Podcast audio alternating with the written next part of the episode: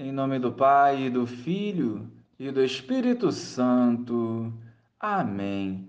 Bom dia, Jesus. Sacia-nos neste dia com o vosso amor, fortalecendo os nossos passos e nos encorajando a dar testemunho da verdade. Ajuda-nos a vencer os desafios que hoje estamos vivendo. Amém. Naquele tempo, Todos estavam admirados com todas as coisas que Jesus fazia.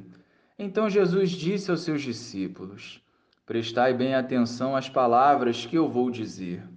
O filho do homem vai ser entregue nas mãos dos homens. Mas os discípulos não compreendiam o que Jesus dizia. O sentido lhes ficava escondido, de modo que não podiam entender.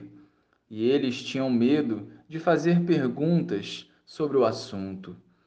Louvado seja o nosso Senhor Jesus Cristo, para sempre seja louvado.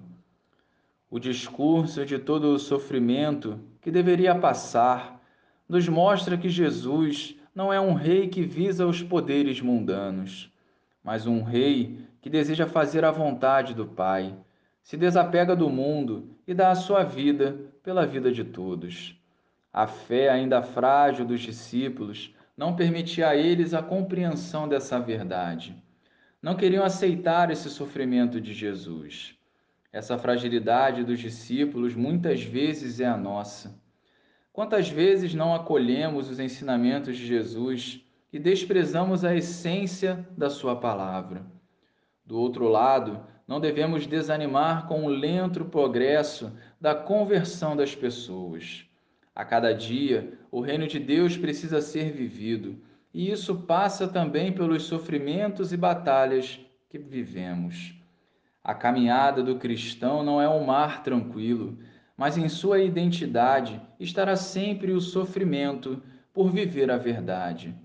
Devemos aprender a sofrer em comunhão com o Senhor, fazendo com que cada etapa seja uma oportunidade de crescimento e amadurecimento da nossa fé. Portanto, acolhamos a palavra do Senhor e permitamos que ela nos molde e conduza. Saiamos da superficialidade que nos agrada para vivermos essa verdade que nos levará ao céu.